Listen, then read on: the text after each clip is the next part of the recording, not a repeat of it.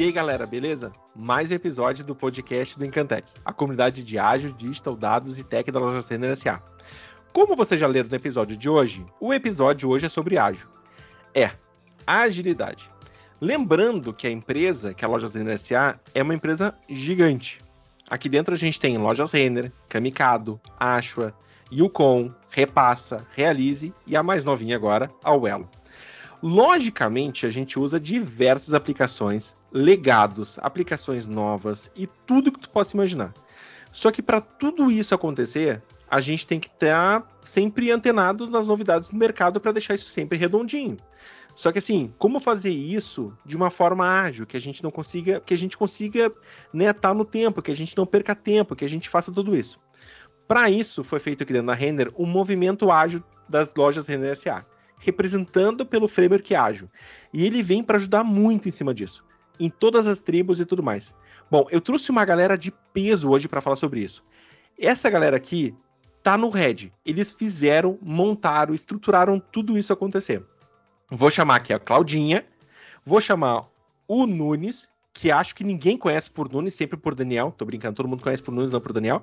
E vou chamar pelo Tristace, né? Que acho que também ninguém nunca chamou ele de Carlos. Acho que é isso, né?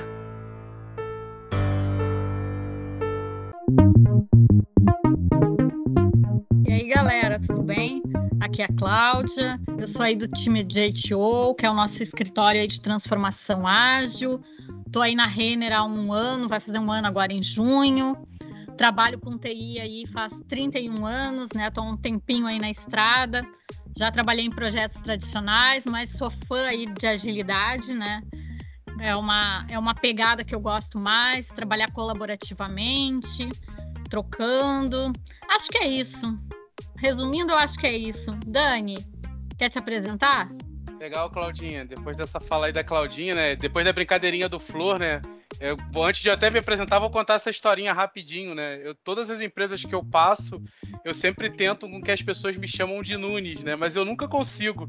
E as pessoas sempre me chamam de Dani, né? Então, fiquem à vontade aí para chamar de Nunes e Danis. O Flor até me chamou de Nunes aqui para ver se pega, mas o Flor, eu acho que não vai não vai pegar não. Acho que vai ser Dani mesmo, hein? Pessoal, para mim é um prazer imenso estar aqui, né, compartilhando aqui um, um pouquinho do, de, dessa história que a gente está construindo aqui dentro da Renner.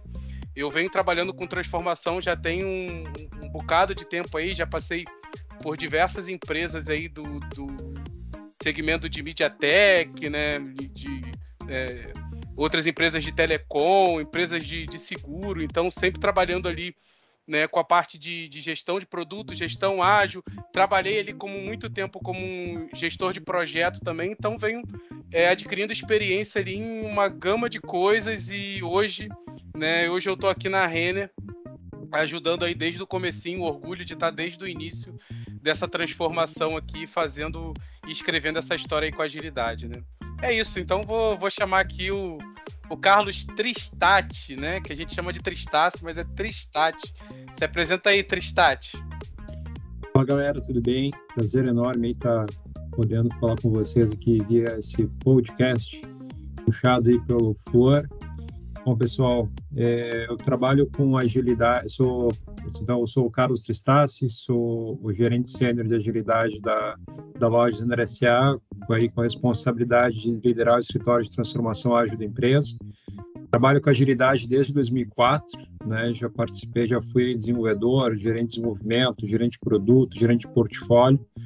E nos últimos oito anos eu venho trabalhando com transformação ágil. Nesses oito anos, cerca de passei por cerca de 12 empresas aí. A, a Renner é a décima segunda, espero que seja a última a fazer esse trabalho e uh, vai ser ótimo aqui estar tá trocando com vocês um pouco de experiência sobre agilidade. Pesou episódio, hein? Pesou. Tá louco.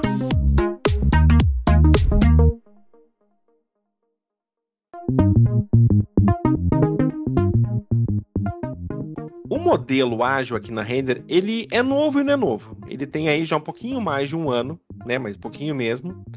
E assim, tá todo mundo ainda aprendendo com tudo isso, seguindo e tudo mais. Mas uma das coisas que mais me traz curiosidade, e, e, e acredito que a ti que tá aí também escutando a gente, tu também tem essa curiosidade de saber é como que ele foi né, contemplado, como que foi visto, como que chegou nessa nesse modelo, como é que se criou. O Tristat implementou isso em várias empresas. Tristat, deixa eu te perguntar agora sim, direto, cara. Como é que tu faz para analisar isso? Como é que tu faz para quando tu entra numa empresa, como é que tu analisa o jeito que ela tem que trabalhar e como é que tu faz esse eu vou chamar de diagnóstico, tá? De como é que tu olha como é que a empresa trabalha e começa a montar tudo isso, a montar esse modelo, porque não é algo simples e, e acho que que tu tens assim a, a né, não vou nem dizer só expertise, porque tu tem sucesso nisso, assim, cara, de montar isso tudo de várias empresas, empresas grandes, montar e fazer funcionar.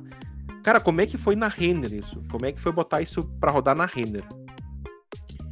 Por, a gente sempre escuta em diversas palavras, em diversas palestras aquela frase, né? A cultura come estratégia no café da manhã.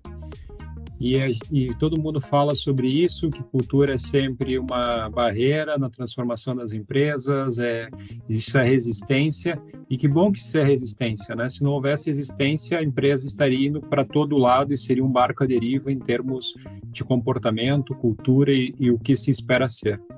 A grande questão é que a maioria das pessoas que trazem essa frase sobre a cultura comendo a estratégia no café da manhã não traz a resposta, né? Como é que a gente resolve esse dilema, então? Tem um, tem um aspecto que o próprio Peter Drucker, que criou essa, trouxe essa frase, ele traz outro, né? Que a cultura é extremamente persistente e, na verdade, mudar o comportamento só funciona se tiver como base a cultura existente. Então, quando a gente começou esse trabalho aqui na, na lojas é, Renner SA, a gente a primeira pergunta foi, que foi feita foi por que a loja Renner SA quer trabalhar dentro de um modelo ágil. Acho que tem que ter primeiro essa clareza do porquê.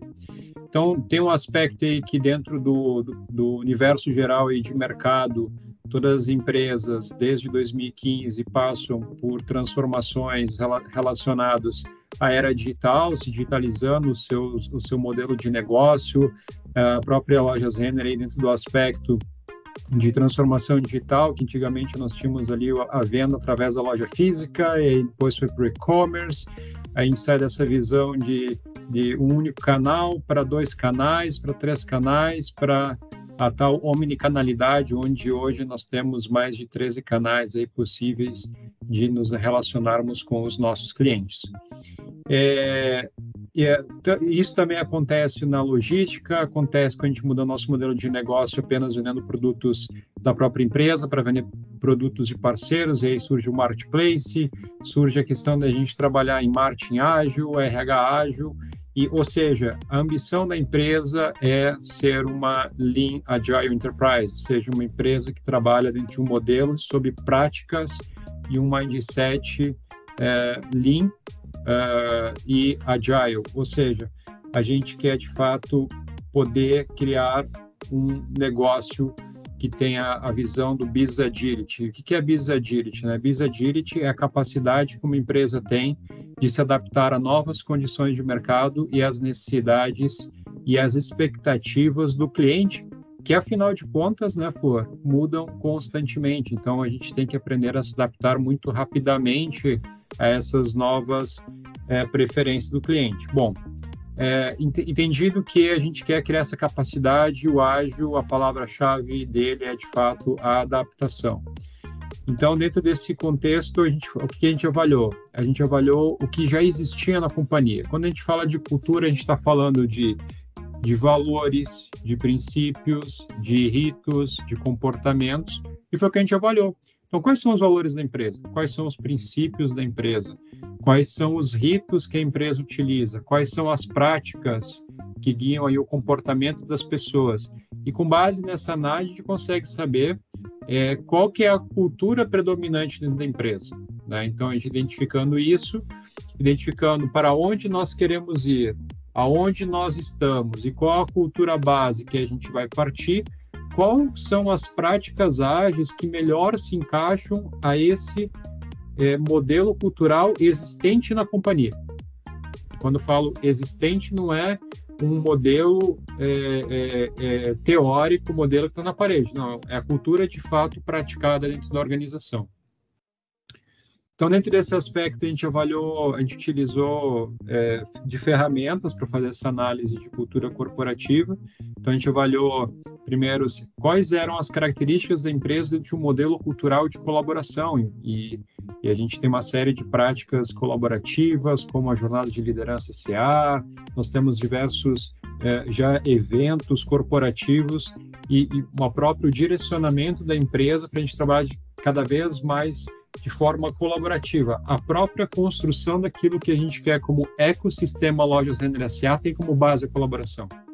Então, e aí, quando a gente olha ecossistema, é um ecossistema interno das pessoas e áreas trabalhando de forma colaborativa para gerar um valor maior de forma conjunta do que seria possível fazendo isso separadamente, e também um ecossistema externo, de que maneira a gente se relaciona com diversos outros é, empresas, instituições de pesquisa, startups, é, é, universidades, dentro de um ecossistema aqui maior de inovação e de empreendedorismo, para que a gente possa, junto com esse ecossistema externo, também gerar um valor para o nosso cliente maior, junto com esse conjunto de parceiros externos, do que sozinho como uma única empresa, um, um único grupo de de sete empresas que compõem a Lojas Renner SA atualmente. Então, a colaboração está tá como base daquilo que a, a, gente quer. Então, sim, nós temos muito de do modelo cultural de colaboração que se traduz em termos sucesso trabalhando juntos. Outra, outro modelo cultural que nós a, avaliamos foi o modelo cultural de, de uma cultura de cultivo, que se traduz muito dentro de um viés de termos sucesso aprendendo e crescendo juntos. E isso está tá muito impregnado aqui dentro da nossa cultura, quando a gente fala que nós trabalhamos o lifelong learning, esse, esse, esse, esse aprendizado contínuo ao longo da organização, todo investimento que a organização faz também é aprendizado, onde nós temos a universidade corporativa é, mais bem estruturada hoje do país, reconhecida por isso, pela qualidade do ensino que oferece aos seus colaboradores, bem como a quantidade de conteúdo disponível para todos aqui dentro. Né? Nós temos uma, uma, uma cultura também, um, um, terceiro modelo cultural que nós avaliamos é uma cultura de, cultura de controle. A cultura de controle, é, ela, ela, ela tem sucesso quando a gente consegue obter e manter esse controle. E por vezes, o Flor, quando a gente fala em cultura de controle, arrepia os pelos aí de qualquer agilista, porque quando a gente fala de cultura de controle, é como se eu considerasse aí o oposto do que se quer de agilidade. Porque quando a gente fala disso, a gente fala de centralização, fala de poder, fala de hierarquia, e quando a gente fala de agilidade, a gente fala de descentralização de poder, de autonomia, de, de times conseguindo é, ser auto-organizados, autogerenciados, gerando valor. Só que tem aspectos de uma cultura de controle, e nem toda cultura é totalmente boa, nem totalmente ruim, que é desconsiderado. Como, por exemplo, uma cultura de controle, ela traz processos. Quando uma empresa tem processos bem estruturados e organizados, as pessoas sabem lidar com esses processos, a gente tem uma empresa mais fluida, uma, uma, empresa que funciona melhor, porque eu dependo menos de articulação, de jogos de poder, de política para fazer as coisas avançarem, porque eu não preciso fazer articulações quando o meu modo de trabalhar é apenas realizando o processo. Então, é uma cultura de controle que traz processos, ela traz simplificação nas relações e na condução das coisas na empresa. Da mesma forma, é, traz ordem. Né? Tem uma pergunta que a gente faz aqui para provocar e pensar: é mais fácil gerenciar no caos ou na ordem? Né? Então, a ordem traz, traz aspectos que ajudam a estruturar a forma como a gente gerencia, como a gente dá visibilidade, como a gente dá transparência para todos sobre aquilo que está acontecendo naquele processo. E tem outras questões da cultura de controle, como a questão de previsibilidade, processo, segurança, estabilidade, que é inerente do ser humano, inclusive, querer ter isso no seu ambiente de trabalho para se sentir com qualidade de vida, sabendo que vai ter, por exemplo, é, é, o seu emprego amanhã. E a gente tem aspectos que a gente, como SA, que a gente é, é, é, é cobrado. Somos regulamentados pelo CVM, pelo Banco Central, nós temos um conselho, né? nós temos auditorias que acompanham todo o nosso trabalho, então a gente precisa ter estruturado esse modelo de governança para dar essa visibilidade esperada também pelos clientes e acionistas da empresa. E um quarto modelo cultural que a gente avaliou foi o, o, modelo da cultura de competência, que se resume a termos sucesso sendo os melhores. Tem a ver, então, em a gente trabalhar a questão de, de, de expertise, de como a gente trabalha a criatividade, a austeridade, inclusive faz parte de um dos nossos valores aqui da empresa. Então, a gente avaliou sobre esses vários aspectos e, e avaliou dentro disso também de que maneira as práticas ágeis se relacionam com esses, com esses modelos culturais. Então, quando a gente fala, por exemplo, do manifesto ágil, 40, 40, cerca de 47% dos princípios do manifesto ágil estão relacionados a uma cultura de colaboração, enquanto mais ou menos 43% dos princípios do manifesto ágil, lembrando que é o manifesto ágil do desenvolvimento de software, estão relacionados a uma cultura de cultivo. E a gente avaliou entre, além de ágil, que aí influencia vários é, métodos e frameworks como Scrum e o Extreme Programming para engenharia de software ágil, é, a gente avaliou também o Kanban, que vem numa abordagem mais Lean, e o Lean ele, ele se relaciona mais com o que uma cultura de controle exige. Então, cerca de 56% dos princípios do Kanban estão relacionados a uma cultura de controle e 33% uma cultura de competência. Então, o, um, o ágil está mais um peso maior para colaboração cultivo, enquanto o Kanban está com peso maior em cima das culturas de controle e competência. E quando a gente terminou de avaliar como era a empresa conversando com as mais diversas áreas, lojas, operação, marketing, o GS, é, é, avaliando logística, tecnologia, novos negócios, dados, a, a, diretoria de engenharia e arquitetura, a gente percebeu que tinha vários elementos que, além da, da, da, da, cultura predominante, do que nos regia aqui, também é a questão de práticas. Quando a gente, por exemplo, a gente falou com o time de, da diretoria de engenharia e arquitetura, eles falavam já que estavam com uma iniciativa com a nossa Universidade Federal aqui do Rio Grande do Sul, a URCS, uma iniciativa de Lean Construction. Quando a gente fala com o time de logística, eles já falam de Lean Manufacturing. Quando a gente fala com a diretoria de produto aqui da empresa, também tem uma linha muito relacionada a Lean Manufacturing.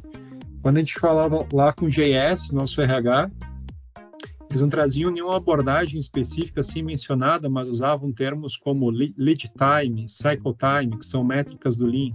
Quando você vai lá para a tecnologia, você também identificava termos relacionados ao Lean. Então, a gente vai ver que em termos de práticas e, e, que está ali no, no, dia a dia das pessoas, já era mais Lean do que Agile. É, quando a gente olha a questão de cultura, nossa cultura é predominante, de novo, não é uma, nós somos de uma única cultura, né? Nós, e aqui são apenas modelos para a gente fazer análise. A gente percebe ali que está mais predominante dentro de uma cultura de controle. Então, se a gente tá, tem todas essas práticas que a gente identificou em todas as áreas que a gente teve interlocução aqui, e a gente viu que nossa cultura predominante era uma cultura de controle, logo, uma cultura que precisa ter uma visão de previsão e controle, uma transparência em todo o trabalho, fazia muito mais sentido o Kanban. E aí, dentro disso, mas por que Kanban? Mas Kanban, então, é um método de controle? Não, Kanban não é um método de controle, mas é um método que traz elementos para quem está acostumado a trabalhar numa cultura de controle, traz tranquilidade. Por quê? O Kanban vai tornar todo o trabalho que está sendo executado ou planejado para ser executado de uma forma visível. O Kanban vai tra trazer métricas de performance, ou seja, vai trazer as visões de qual o tempo que estão levando para as coisas ficarem prontas dentro daquele fluxo de trabalho, vai me trazer métricas para fazer uma, vis uma visão de projeção e forecast, né? Então, qual é a previsão para eu entregar as coisas.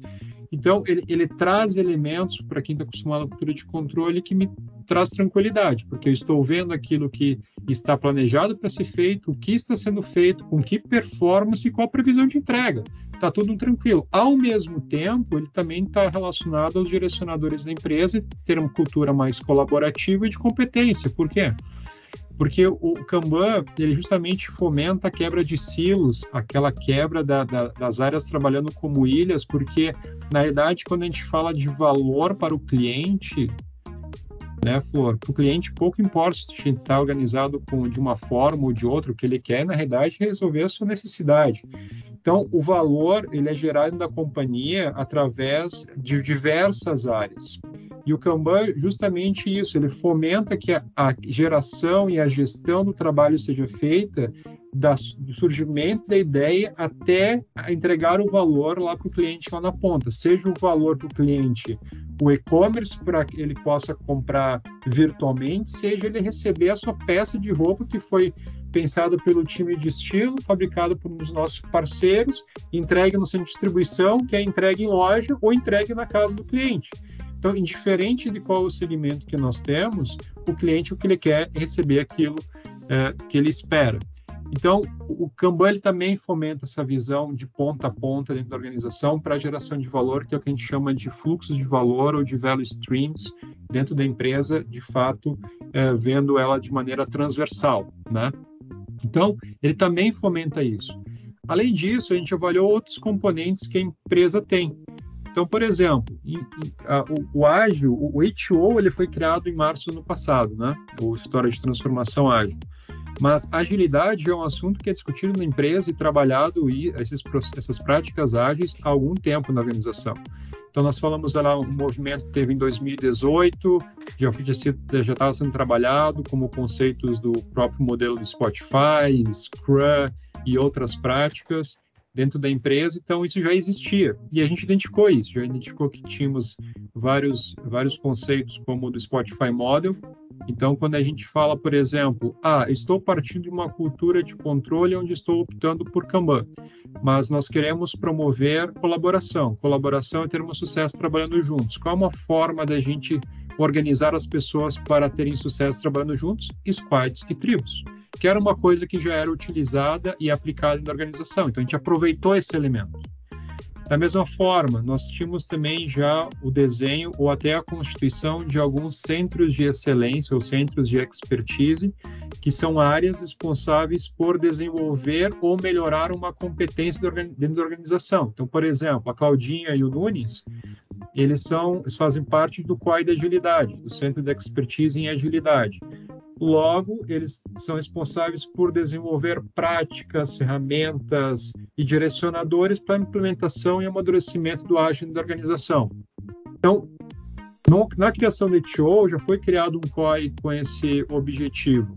E isso está relacionado a uma cultura de competência. Ao mesmo tempo, a gente está trazendo, dentro do modelo Spotify que já existia na empresa também, os chapters ou capítulos. Os chapters têm como objetivo gerenciar funções específicas na organização e alocar pessoas dentro das tribos e squads. Então, nós também temos isso. COIs e chapters, eles são elementos que fazem sentido dentro de um modelo cultural de competência. E aí, um, terceiro, um quarto elemento aí do modelo Spotify que existe na organização é as guildas, né, ou as guilds. E elas têm uma relação direta com o cultivo, que é aprender e crescer juntos. Então vejam que a gente já tinha elementos dentro da companhia para fazer a coisa andar. Já tinha, já, tinha uma, já tinha aplicação de ágil, já tinha pessoas que se chamavam de Scrum Master, já tinham times que se chamavam de times ágeis ou mesmo de squads. E ao invés de desconstruir isso tudo, a gente pega, como eu falei lá na frase Peter Drucker, a, como base a cultura atual, o comportamento atual e utiliza e, e parte dali para fazer a implementação desse novo modelo que a gente quer na organização. Então, identificando tudo isso, nós desenhamos o que seria um framework. E o que, que é um framework? Framework é um conjunto de práticas para ser aplicado dentro de uma organização para que o seu modelo de operação, ou seja, o seu modelo de trabalho faça sentido. E a gente começou a treinar todas as, as diversas tribos e squads que eram que estavam programadas ou planejadas para serem formadas dentro da companhia ao longo de 2021. E lá se foram é, é, é, nove meses de trabalho e mais de dez tribos, quase 100 squads aí sendo treinadas e preparadas para trabalhar nesse modelo ao longo de 2021. E a gente aprendeu muito com esse processo também, Flor. Acho que esse é um aspecto que toda jornada ela gera muito aprendizado. E a gente, com isso, percebeu o seguinte: aquele primeiro desenho que a gente fez do modelo operacional ágil da empresa, que a gente chama de Framework Lojas NRSA, fazia sentido quando a gente estava aplicando isso a tribos squads. Mas como aplicar isso à loja? Vou chamar o, o gerente de loja de squad líder e o time de loja de squad? Não faz sentido. Então, é, para aplicar no RH, ou aplicar em marketing, ou aplicar no centro de distribuição, como é que eu aplico isso? Então, ah, com esse aprendizado que a gente teve, a gente também, e conversando e aprendendo mais com todas as pessoas aqui uh, da empresa, a gente evoluiu o framework, e, inclusive em fevereiro deste ano nós lançamos a segunda versão desse framework, desse modelo operacional ágil da companhia, que é um modelo que já funciona para, ou, ou, tem esse, essa ambição de funcionar para qualquer área da empresa. Então, se eu for pegar o framework uh, da loja ZNSA e aplicar no RH, ele, em teoria, deve funcionar, gente já está aplicando lá. Em marketing, a gente já aplicou, está funcionando lá. Em TI, está aplicando, está funcionando lá. Em operação, e assim por diante. E, ou seja, se, e se nós tivermos que evoluir esse framework, e isso vai acontecer naturalmente ao longo do tempo, para que a gente tenha um modelo operacional que funcione para toda a companhia, a gente vai evoluir. E um aspecto importante para a gente é, fechar esse aspecto, quando a gente fala de um modelo operacional, a gente está falando de uma linguagem comum, o que funciona para toda a empresa, porém é incompleto, Flor. Ou seja, um framework não vai resolver todos os problemas, ele não é uma bala de prata. O framework Loja Zen não vai resolver todo e qualquer problema da organização, não, ele só vem resolver algumas questões, como por exemplo, gerar alinhamento como adaptação é a palavra-chave para ágil, alinhamento é a palavra-chave quando a gente fala em ágil em escala, ou seja, em escala corporativa, que a gente, é o que a gente almeja aqui. Então, se a gente quer alinhamento na estrutura através dos ritos, através dos itens de trabalho, através de métricas, através do modelo de governança que o framework oferece, a gente endereça esse, esse, esse aspecto né, junto com alguns outros temas. Mas, por exemplo, eu tenho um framework que vou para RH. O RH resolve todos os problemas para tornar o nosso RH ágil? Não. Porque eu tenho que trazer, além daquilo que é comum, que digamos é genérico, o que, que é específico que funciona para aquele contexto. Então, por exemplo, o RH, a gente já fez alguns, ah, já teve debates e já, e já, e já fizemos experimentos, como por exemplo, quando a gente faz uma pesquisa de engajamento, ela geralmente nas empresas é anual. Quando a gente fala de uma abordagem ágil, a gente sempre fala em períodos curtos de tempo e não em longos períodos de tempo, principalmente para obter feedback, que é o que uma pesquisa de engajamento tem como objetivo. Então, quando a gente aplica conceitos como Agile Engagement, ou engajamento ágil dentro do RH, e a gente começa a fazer pesquisas menores, mas trimestrais ao longo do ano, para ter um termômetro, se a gente está indo na direção que a gente quer de engajamento, e corrige a rota das ações que tragam um ambiente de engajamento para as pessoas, a gente está sendo ágil. Porque a gente está criando uma forma, um mecanismo para que as pessoas consigam adaptar o seu objetivo ou as ações para atingir o objetivo da melhor forma. Quando a gente aplica, por exemplo, no time de atração e seleção, Agile Recruiting, é outra prática ágil para o próprio RH, mas para um outro objetivo fim.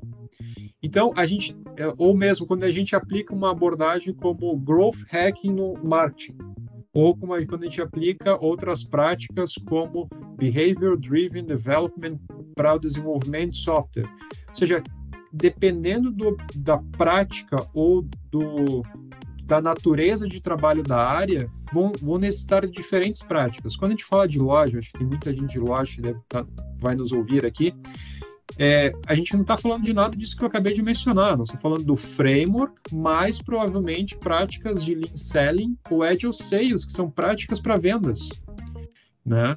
Então, dentro desse aspecto, a gente saber que tem que ter um comum para que a gente possa se comunicar da maneira adequada e ter uma governança corporativa, ao mesmo tempo que a gente já se adapta à necessidade de cada área, a gente consegue ser ágil.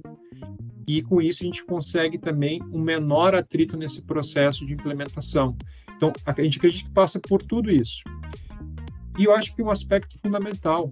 Que são as pessoas e a cultura da, da empresa. Acho que das, do, das 12 empresas, incluindo a Renner que eu passei, é, nunca vi tanta gente motivada que for em querer fazer acontecer as coisas, atingir o objetivo, ter esse alinhamento corporativo. Eu acho que tem um aspecto da liderança que a gente teve historicamente na empresa e que compõem a empresa atualmente também, trazem esse alinhamento em todos os níveis que façam que as pessoas entendam o porquê das coisas, abracem aquilo como uma responsabilidade sua de fazer acontecer e fazem acontecer. Então, é, esse processo foi muito facilitado pelas pessoas quererem fazer isso acontecer, verem valor em isso acontecer dentro da empresa. Então, tem esse outro aspecto cultural da, das pessoas uh, uh, terem essa visão clara dos objetivos e estratégias da companhia e com, uma, com um valor de dono do negócio que é, irem, correrem, a, a, contribuírem para que aquilo aconteça na companhia. Então a gente conseguiu evoluir tão rápido, para mim foi um,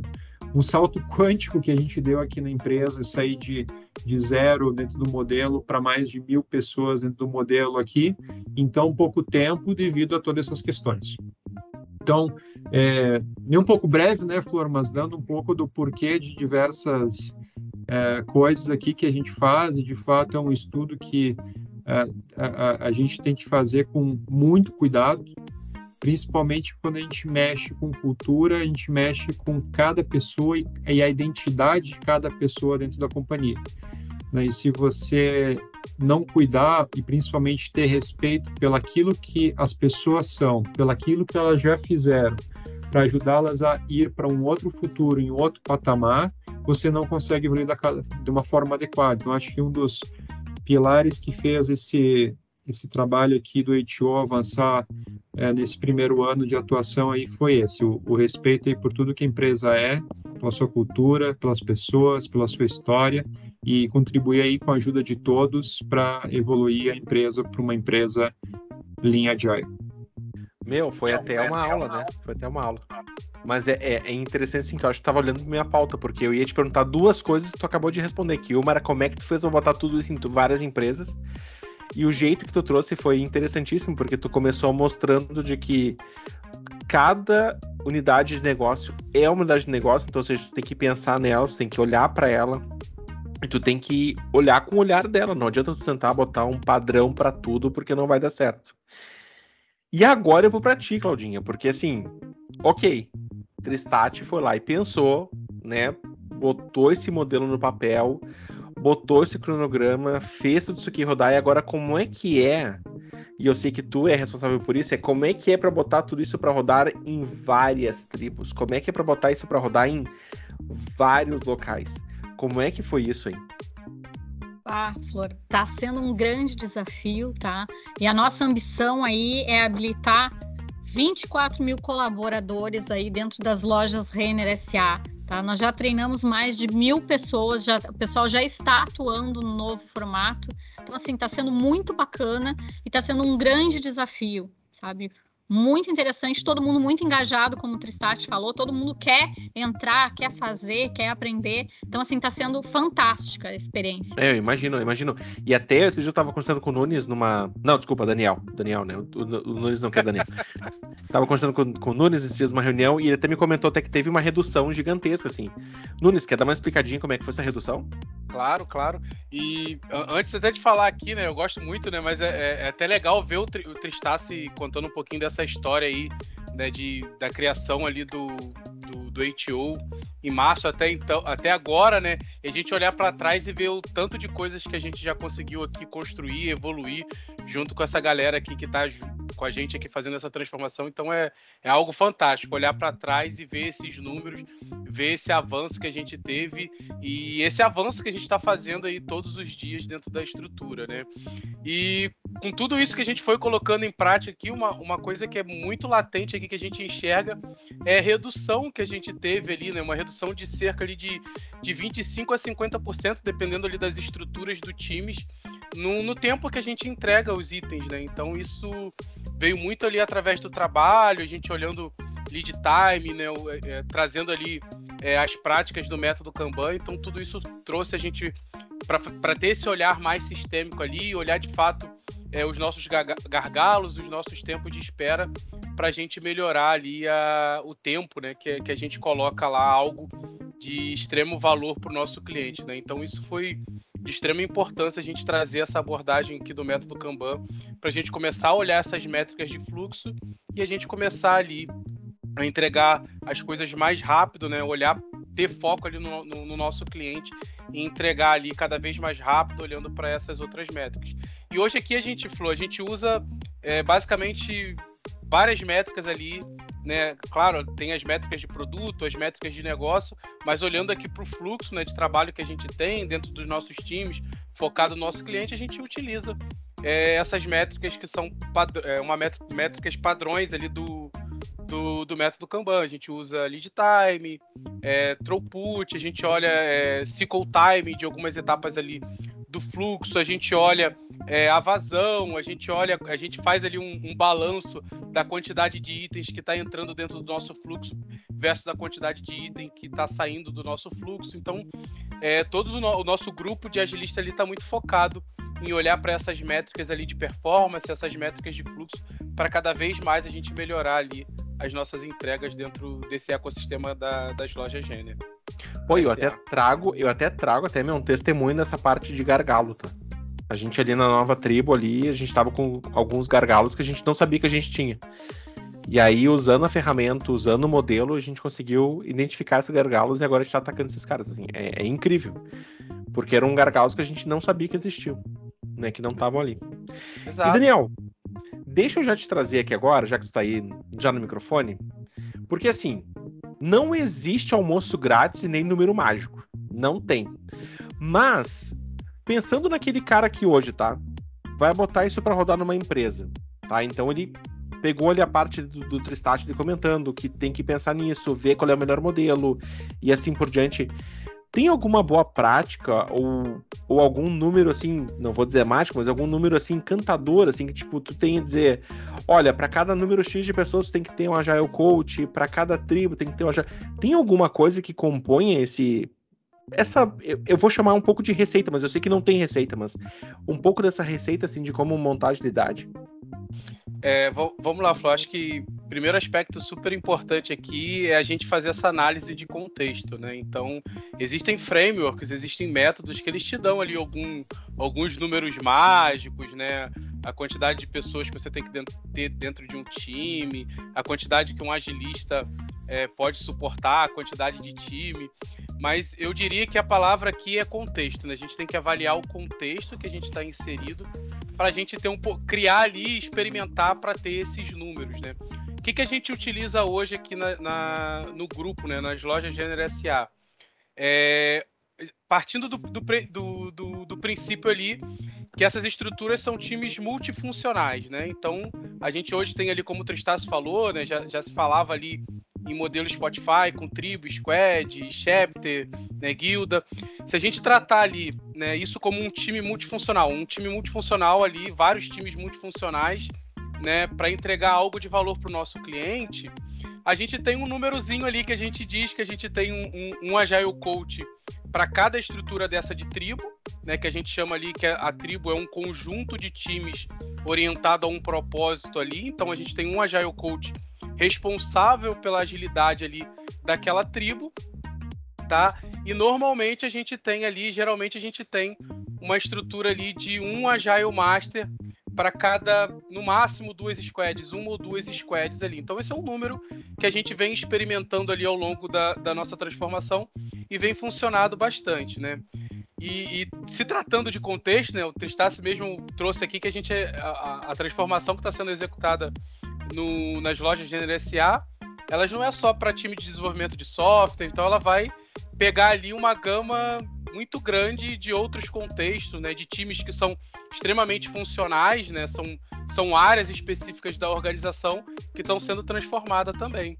E qual o número que a gente traz, é, que a gente está experimentando para essas estruturas? A gente está levando ali um Agile Coach, uma pessoa com um alto grau de experiência ali de agilidade, levando para esse dentro desse contexto para a gente fazer essas experimentações de agilidade dentro desse contexto. Né? Então, resumindo aqui, a gente para essas estruturas multifuncionais, a gente tem um Agile Coach para cada tribo e um agilista ali para no máximo duas squads, né? Uma ou duas squads.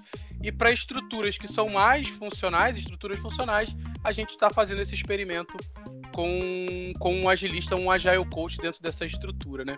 Eu gosto muito de trazer aqui o experimento, o, o, o Flor, porque tudo na agilidade ela parte de um experimento, né? A gente não tem verdades absolutas, né? E como a gente fala muito de contexto, experimentação é importante, né? Porque a receita que a gente traz de uma outra transformação ou de um, de um outro experimento que a gente fez não necessariamente vai trazer os mesmos resultados aqui. Então, por isso que a gente está nesse constante experimento aqui e nessas evoluções aqui de modelo para trabalhar dentro do grupo tá bom? Entendi, entendi. E, e, e, assim, vale a pena ter tanto agilista assim dentro da empresa ou, ou tem alguma coisa que a gente consiga mudar com isso, assim? Como, como é que é a tua visão em cima disso? Então, o, o, uma coisa que a gente leva muito em consideração aqui também, né, pela quantidade de agilistas que a gente tem, né, a gente tem um ou dois, um, um agilista para cada uma ou duas squads, um, um agile coach para dentro dessa estrutura, é a maturidade que a, que a organização que ela, ela tem em relação à agilidade.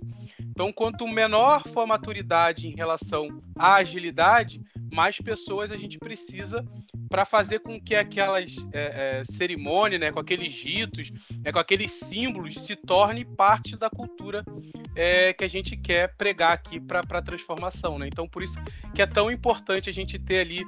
Às vezes parece um número muito grande né, de pessoas trabalhando com agilidade, mas na verdade são pessoas que estão ali justamente para monitorar, no bom sentido, a cultura que a gente quer pregar com agilidade. Né? Porque agilidade ela é o meio para a gente alcançar aquele objetivo de negócio aqui do grupo Renner, que é se tornar o maior ecossistema de moda e lifestyle da América Latina, né? Então, é, a gente precisa dessas pessoas justamente ali para trabalhar junto com os times para a gente trazer e, esses ritos, esses símbolos, né, essas práticas de agilidade para que isso também não se perca com o tempo, né? Porque se a gente vai lá, coloca essa prática e simplesmente sai, as pessoas sempre vão buscar ali um caminho mais natural, né? Um caminho de coisas que elas sempre fizeram e vão tentar voltar para o modelo que é mais confortável para ela. Então a gente precisa desses agentes de mudança ali, né, no dia a dia com eles para a gente trazer essa nova forma de trabalhar, Flo. Então acho que é isso. É, a gente precisa sim ter essas pessoas sendo treinadas, capacitadas, trabalhando ali junto com os times, treinando, movimentando o time para essas práticas ali que a gente traz para gerar esse valor ali para a organização e para os nossos clientes.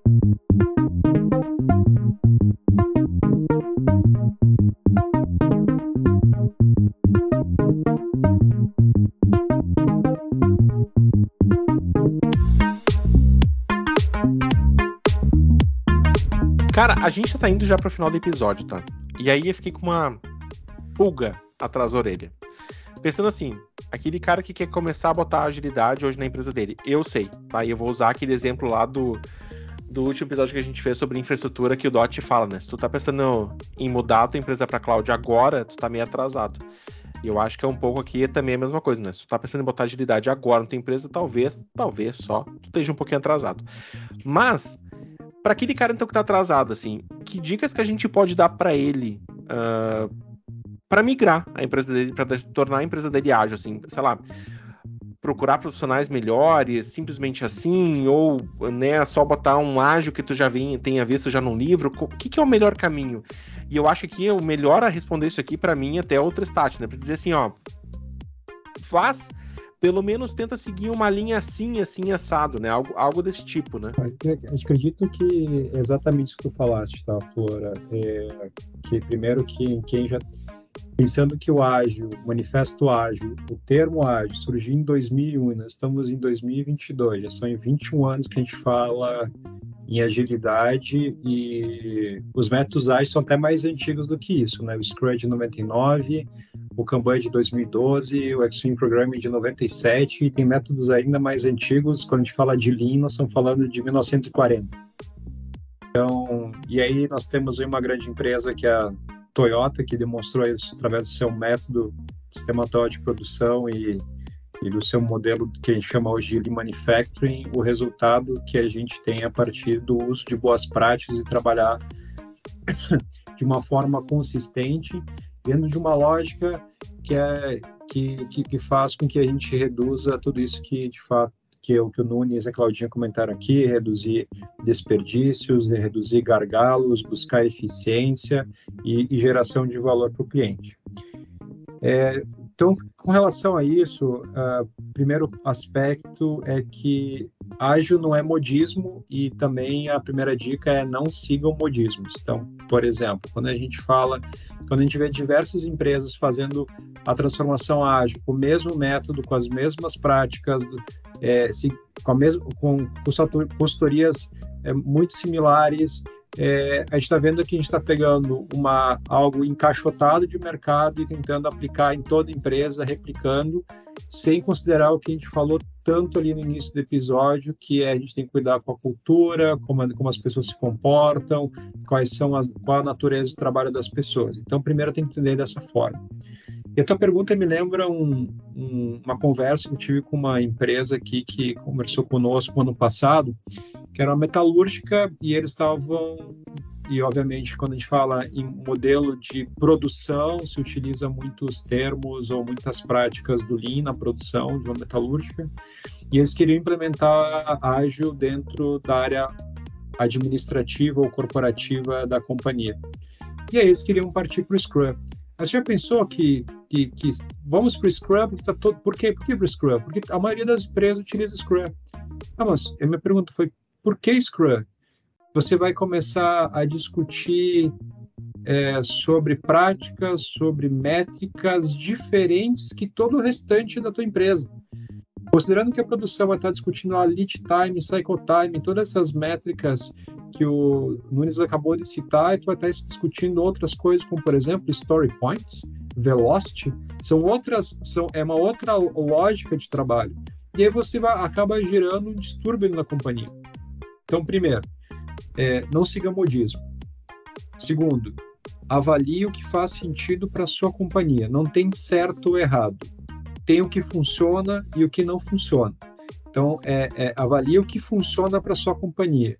E, ao, e, e pensar no que funciona, talvez não seja um talvez seja parte de diversos métodos que faz sentido para sua companhia, que é, o, que é o nosso caso aqui, tá, Flora? Nós temos aqui diversos métodos que compõem o nosso framework. O Kanban é o principal deles, por isso que a gente acaba mencionando muito ele aqui, mas a gente tem Flight Levels, a gente tem o Spotify Model, a gente tem Discipline Agile, a gente tem alguma coisa do Scale the Agile Framework ou SAFe. Então, o que a gente fez? A gente pegou o que fazia mais sentido de cada um e trouxe para cá. Então, o primeiro aspecto é, é isso.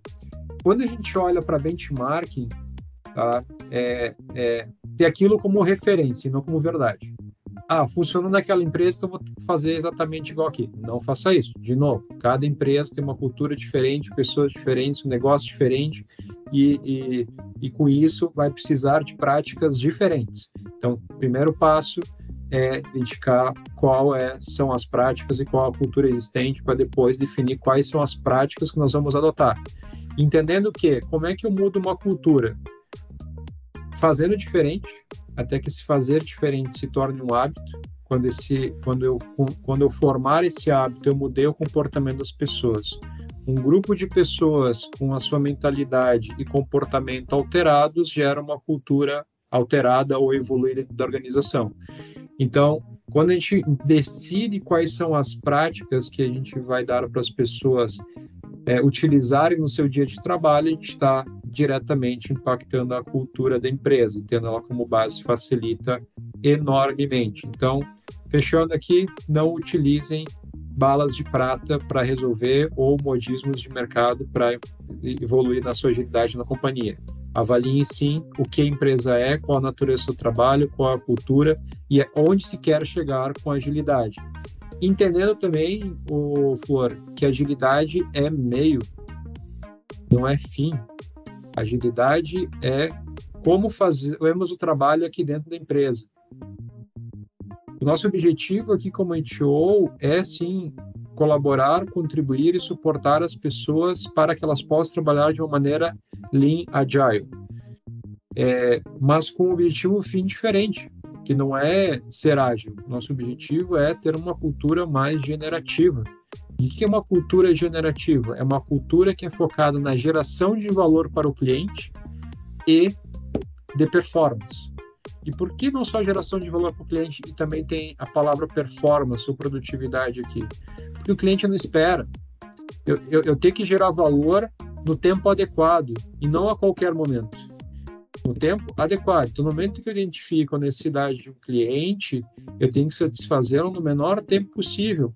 Vamos ser práticos. Se compra algo de um e-commerce, você você quer esperar receber aquilo imediatamente ou daqui a três meses? Você quer receber imediatamente. Então, assim, o cliente não quer esperar. Então, dentro desse aspecto, o que a gente quer no trabalho aqui é, através do ágil, desenvolver uma cultura de geração de valor e performance para que a gente consiga ter, de fato, uma empresa que prospere cada dia mais dentro desse nosso ecossistema. Boa. E agora eu volto para ti, Claudinha, para entender o seguinte o que, que é o ideal para a gente formar esses coaches, ou, ou para aquele profissional que quer virar um coach, o que, que é o ideal para ele, assim, o que, que ele tem que buscar, como, o que, que ele tem que fazer para virar esse, esse profissional ali que o Nunes comentou no começo de botar isso para rodar, de fazer, de botar isso nos times, de manter essa, essa engrenagem funcionando, fazer isso que o Tristas comentou agora, que é de ele pensar realmente naquela empresa e, e, e só para quem vai pensar nesses jeitos, para mim é o coach. É aquele agile que cara, cara realmente entende todos os modelos que tem no mercado disponíveis. Como é que ele tem que se formar para ser isso? Bom, Flor, como tu disse, né, ele tem que, ele não tem que ser fã de nenhum modelo ou de nenhum framework específico, tá? Ele tem que ser agnóstico, né?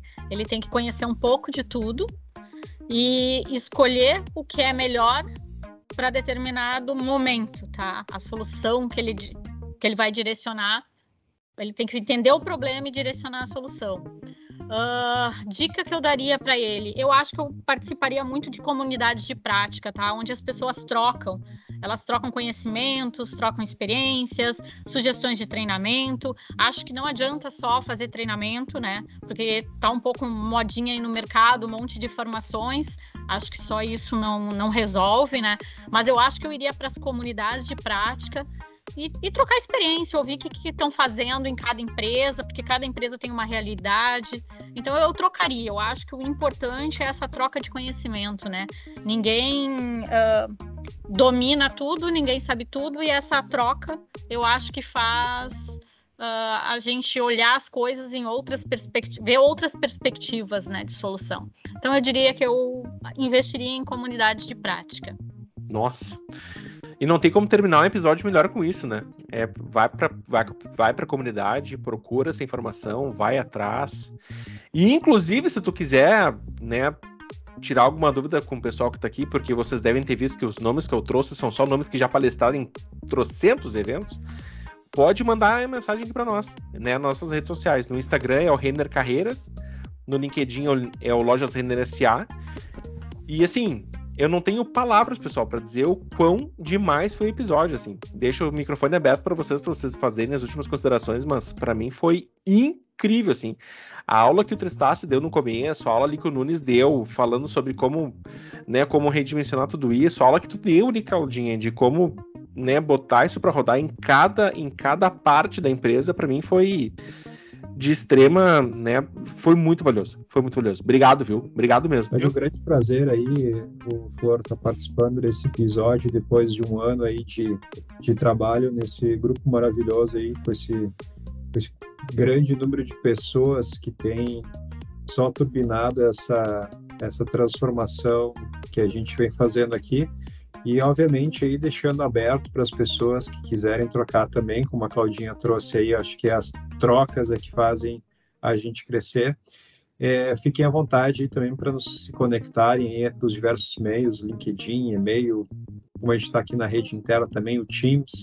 Então fiquem à vontade e muito obrigado pela oportunidade, Flor. Foi incrível aí, inclusive, muito obrigado pela tua facilitação.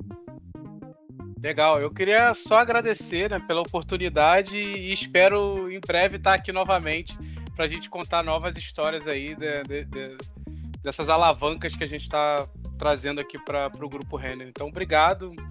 Conecte a gente lá no, no LinkedIn, acompanhe as redes da Renner, né, que é importante. A gente está fazendo várias ações aí super bacanas e acompanhe a gente lá, que sempre vai ter conteúdo e informações super bacanas lá, relevantes para toda a comunidade aí. Obrigado, Flor. Obrigado pelo convite aí. Obrigada, Flor, foi um prazer. E o pessoal precisando de qualquer coisa, só nos chamar no Teams aí, o público interno, né? E o restante pode ser pelas redes sociais aí. Foi um grande prazer. O prazer foi meu. E até eu deixo já registrado aqui o pessoal da Infra para trocar o e-mail do Daniel para apenas.nunes.lojasrender.com.br. né, vamos tentar fazer esse Nunes pegar certo, né, Nunes? Vamos, vamos fazer vamos, vamos, Essa vamos aqui ver. vamos fazer, né? Vamos ver. Eu, agora eu só vou entrar em reunião, só vou, só vou atender se o pessoal me chamar de Nunes. Só de Nunes. Não. não. E, e, se o cara falar que não te conhece, bota o episódio lá que o cara assim, primeiro escuta isso aqui depois vem falar comigo. É isso aí. Pessoal, Valeu. e lembrando que se tu quiser trabalhar com essas feras, é só entrar lá no site wincantech.gup.io. Lá tem bastante vaga legal. Bom, acho que era isso, né? Terminamos esse episódio porque ficou pesado. Ficou pesado. Esse aqui passou do giga, hein? Passou do giga. Galera, muito obrigado. Foi demais. Valeu!